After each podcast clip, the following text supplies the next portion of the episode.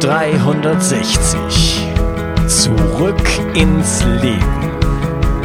Komm mit mir auf eine Reise. Eine Reise zu mehr Energie und fantastischer Gesundheit.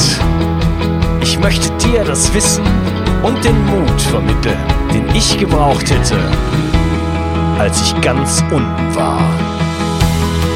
Dabei will ich dir helfen, wieder richtig in deine Energie zu kommen. Zurück ins Leben. Hallo ihr Lieben und herzlich willkommen zum dritten Teil meiner Trilogie über Licht, Wasser und den Menschen. Und ja, in diesem äh, Teil geht es darum, warum das Herz des Menschen keine Pumpe sein kann. Und ja, eigentlich ist das ein Interview mit Dr. Thomas Cowan, aber ähm, nicht jeder von euch spricht ähm, perfekt Englisch. Deswegen ähm, werde ich in dieser Folge das ganze Thema so ein bisschen zusammenfassen, so dass äh, jeder in den Genuss kommt und auch derjenige, der natürlich gut Englisch spricht, hat hier schon mal eine kleine Vorausschau und Zusammenfassung von dem Thema. Es ist auf jeden Fall ein super spannendes Thema. Wie bin ich darauf gekommen? Äh, ich bin darauf schon vor sehr langer Zeit gekommen, nämlich circa vor 15 Jahren geschätzt, habe ich mehrere Bücher, also alle Bücher von einem Autor namens Wilfried Hachenay gelesen. Ähm, und dieser Wilfried Hachenay schreibt das in seinen Büchern meiner Meinung nach nicht, aber ich habe dann irgendwann so ein Audioschnipsel irgendwo im Internet gefunden, ein kleiner Vortrag, den er hält. Und da sagt er dann, erwähnt er dann so relativ lapidar, dass das Herz äh, des Menschen ja unmöglich eine Pumpe sein kann. Denn äh, man kann nicht ähm, sieben Liter Blut dreimal um die Erde am Tag pumpen mit einem kleinen Muskel, der circa 80 Watt leistet. Und ja, er hat gesagt, jeder mit einem Erst, jeder Erstklässler im Physikstudium kann sich das sofort ausrechnen. Und äh, damit wurde ich dann alleine gelassen. Habe da immer mal wieder versucht nachzuforschen, habe nie wieder irgendwas gefunden. Zu der Zeit, das ist ja schon ein bisschen länger her, habe ich aber auch immer noch nur in Deutsch gesucht. Und das ist natürlich, was Wissenschaft angeht, äh, eine Limitierung, auch wenn wir natürlich gute Leute haben. Aber auch die guten Leute in Deutschland publizieren in Englisch. Und ich habe dann irgendwann angefangen, mich äh, ja sozusagen umzuorientieren und ähm, generell alles von vornherein in Englisch zu suchen. Also eigentlich alles mein Computer, mein Telefon, alles auf Englisch umgestellt. Und wenn ich irgendwas eine Sucheingabe eingebe in, in die Suchmaschine, dann ist die gleich in Englisch. Angefangen amerikanische Podcasts zu hören und plötzlich äh, habe ich mit den Ohren geschlackert, nur noch so. Und Jared Pollack kam um die Ecke mit der vierten Phase des Wassers, die äh, Hachenay schon vorausgesehen hatte. Und ähm, dann plötzlich kam Dr. Thomas Cowan und der hatte ein Buch schon bereits zu dem Zeitpunkt ein Buch geschrieben mit dem schönen Titel The Heart is not a Pump. Das Herz ist keine Pumpe. Und ja, gesagt genau das und zwar dann in aller Ausführlichkeit was Harenay da so eben erwähnt hatte. Und äh, ja, ich konnte es kaum fassen und habe mir wirklich alles reingezogen an Podcasts, Interviews und so weiter, was ich finden konnte. Und deswegen ist das ganze Thema für mich schon seit langer, langer Zeit überhaupt Wasser, ähm, auch alles, was noch dann, äh, noch, wie das noch weitergeht, dann, es geht dann um Levitation und Informationsträger, äh, Wasser als Informationsträger und so weiter, ist für mich ein super, super, super spannendes Thema und wirklich eine Herzensangelegenheit. Und ja, ich habe Thomas Cowan gefragt und er hat gesagt, kein Ding, ich komme in deine Show und ich habe ihn interviewt und ja, ich werde euch jetzt so ein bisschen zusammenfassen hier in dieser Episode, warum mein Herz so dafür schlägt, im wahrsten Sinne des Wortes. Ja, äh, erstmal geht's los mit der Kritik. Wieso äh, überhaupt soll das Herz keine Pumpe sein? Ja, also ich habe es gerade eben schon gesagt, äh, wir haben sieben Liter Blut und ähm, wir haben so viele also die Venen und Arterien sind ja nicht so viel, aber die Kapillaren sind so zahlreich und so, so dünn, dass wenn man die aneinander reiht, man auf eine Distanz kommt von zweieinhalb bis dreimal um die Erde.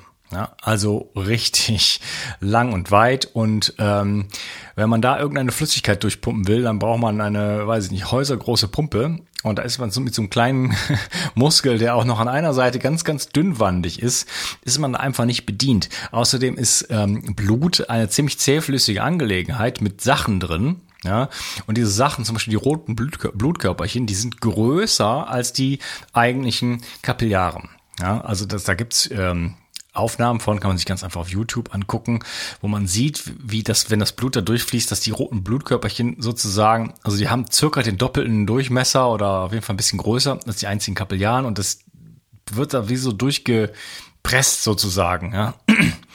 Und ähm, ja, also da hat man einfach ein, äh, ein, Klemm, ein Klempnerproblem, oder? Also es funktioniert einfach nicht mit einer Pumpe.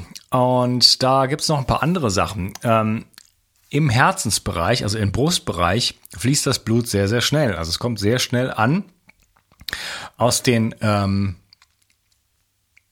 Arterien, jetzt muss ich überlegen, dass ich mich nicht da nicht äh, vertue zwischen Arterien und Venen. Also es kommt auf der einen Seite sehr schnell an und ähm, geht dann durchs Herz durch, sagen wir jetzt einfach mal, und noch in den Lungenbereich. Und wenn es dann auf der anderen Seite wieder rauskommt, geht es auch da wieder sehr schnell raus.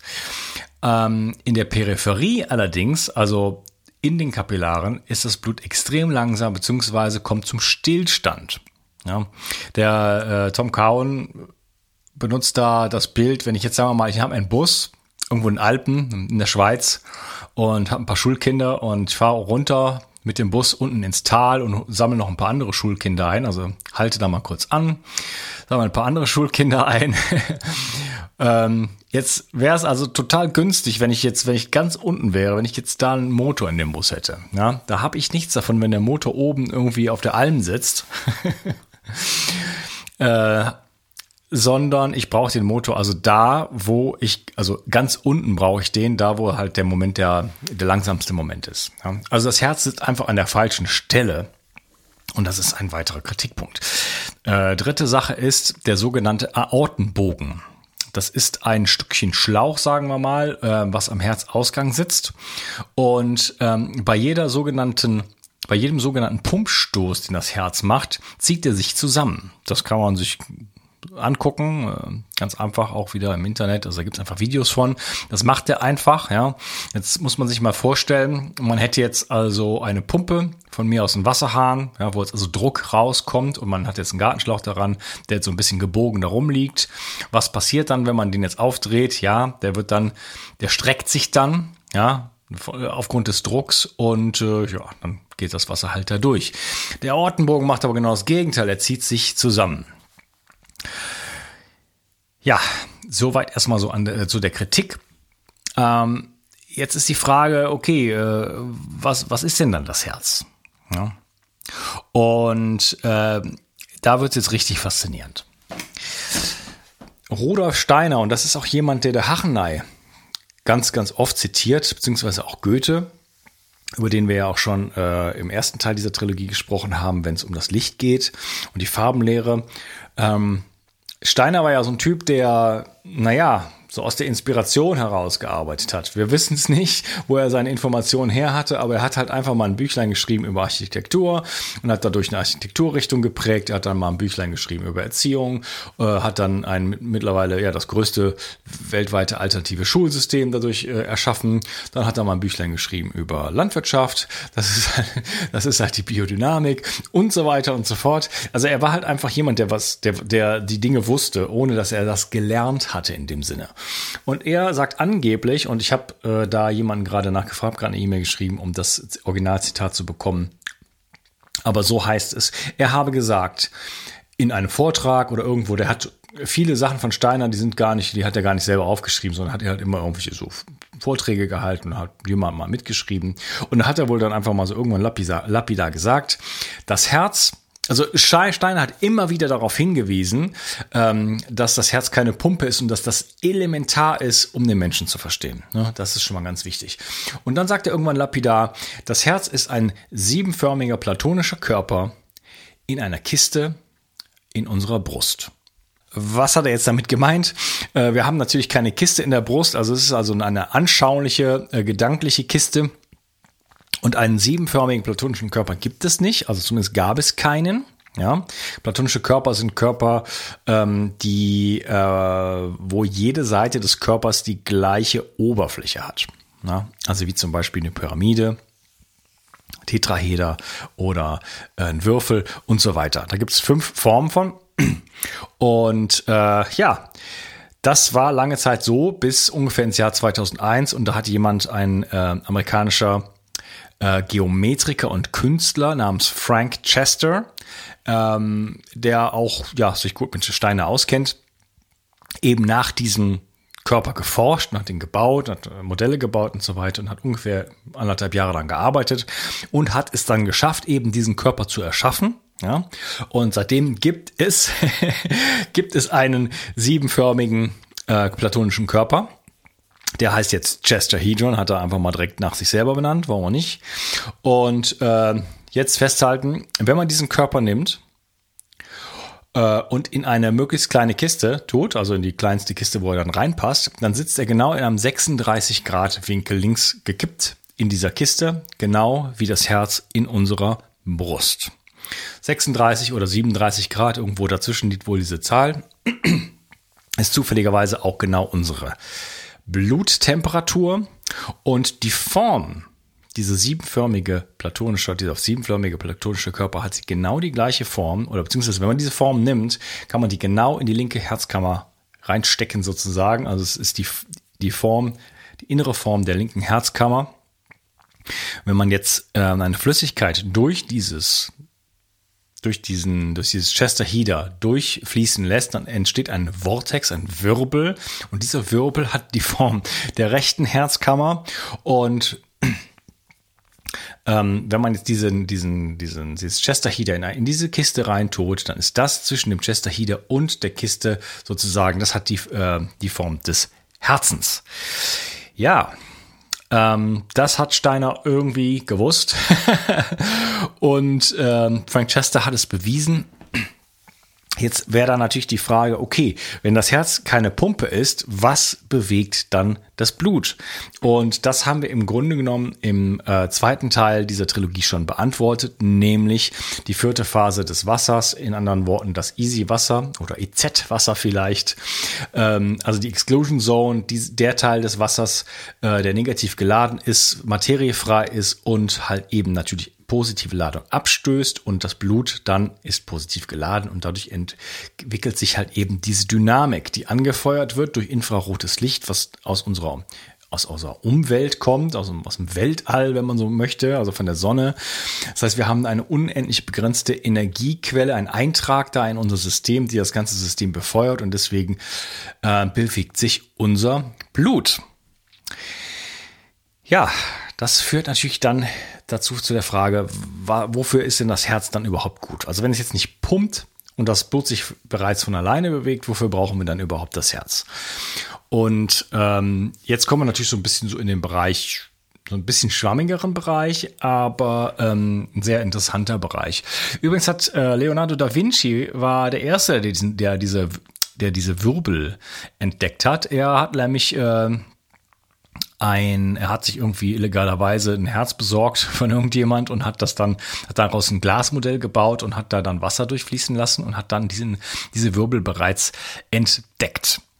Ja, und ähm, der die linke Herzkammer, ähm, die erzeugt einen vertikalen Wirbel und die rechte Herzkammer erzeugt einen horizontalen Wirbel. Außerdem stoppt das Herz das Blut. Ja, und es kontrahiert sich. Es entsteht da drin ein Vakuum.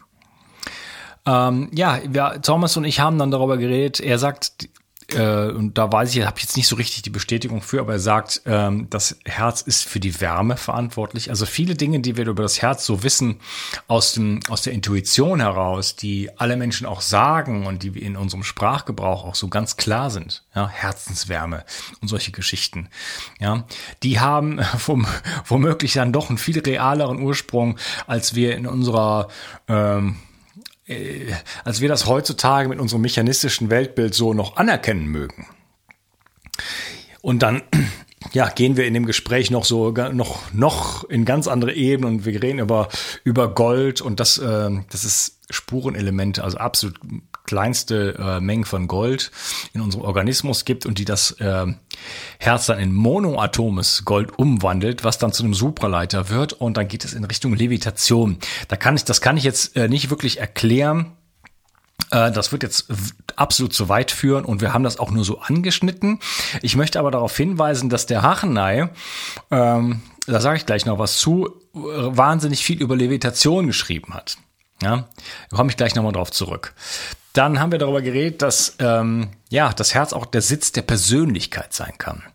Ähm, es gibt nämlich Herztransplantationen, wo nicht bei allen Menschen, aber es gibt da Beispiele, prominente Beispiele, wo also Menschen sich danach radikal verändert haben und tatsächlich dann die Eigenschaften des äh, des Wirtes angenommen haben. ähm, ich glaube, der Wirt ist nicht der richtige Begriff, also desjenigen angenommen an, äh, haben, äh, von dem das Herz dann kam. Ne? Da er hatte ein Beispiel genannt von jemandem, der relativ rechtsradikal war, äh, also wirklich äh, Schwarze gehasst hat und so weiter und plötzlich von einem Geiger das Herz bekam und äh, danach ja ein völlig anderer Mensch war.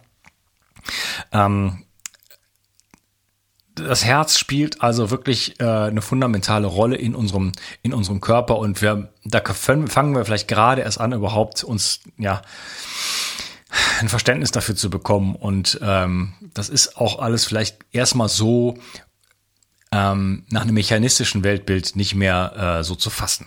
Ja?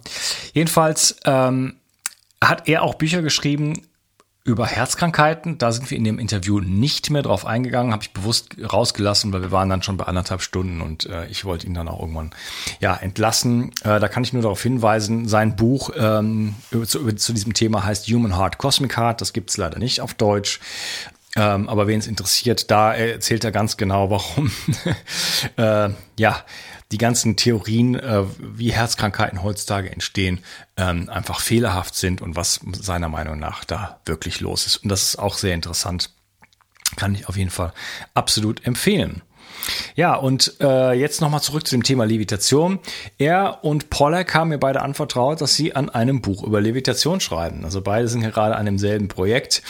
Und äh, ja, ihr habt da das sozusagen das Glück, dass wir da auf dem deutschen Markt bereits seit einigen, seit zwei Jahrzehnten Literatur haben, nämlich eben von dem Wilfried Hachenay.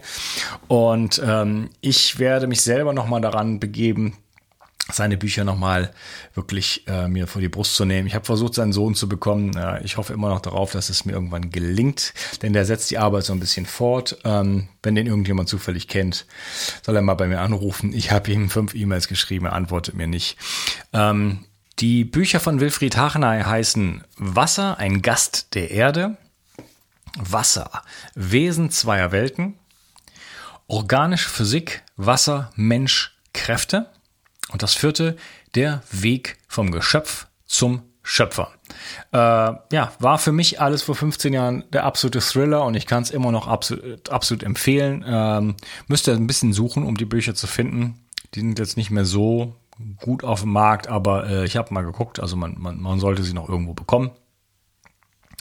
Äh, ich kann es nur absolut empfehlen. Ähm, ja, ein faszinierendes Thema und äh, ich hoffe, es hat euch gefallen. Und wenn ihr des Englischen mächtig seid, hört in das Interview rein. Das lohnt sich auf jeden Fall, denn wir gehen da wirklich nochmal ganz ordentlich ins Detail. Es freut mich, dass du heute dabei warst und ich wünsche dir einen schönen Tag. Bis dann. Ciao, dein Unkas. Ich möchte dir etwas schenken. Und zwar habe ich dir einen Audiokurs aufgenommen, wo ich dich in sieben Schritten zu mehr Energie und fantastischer Gesundheit führe. Das Einzige, was du tun musst, ist unten in der Description auf den Link zu klicken, dich dort einzutragen und dann bekommst du von mir kostenfrei diesen Audiokurs nach Hause geliefert. Wenn du das Gefühl hast, dass ich heute deinen Tag ein bisschen schöner gemacht habe, dann möchte ich dich einladen, auch meinen Tag etwas zu verschönern und auf iTunes zu gehen und für mich dort eine 5-Sterne-Bewertung und eine Rezension zu hinterlassen. Da würde ich mich riesig freuen und ich wünsche dir einen wunderschönen Tag. Bis dann, dein Onkas. Ciao. Bio 360 Zurück ins Leben. Komm mit mir auf eine Reise. Eine Reise zu mehr Energie und fantastischer Gesundheit. Ich möchte dir das Wissen und den Mut vermitteln, den ich gebraucht hätte, als ich ganz unten war. Dabei will ich dir helfen, wieder richtig in deine Energie zu kommen. Zurück ins Leben.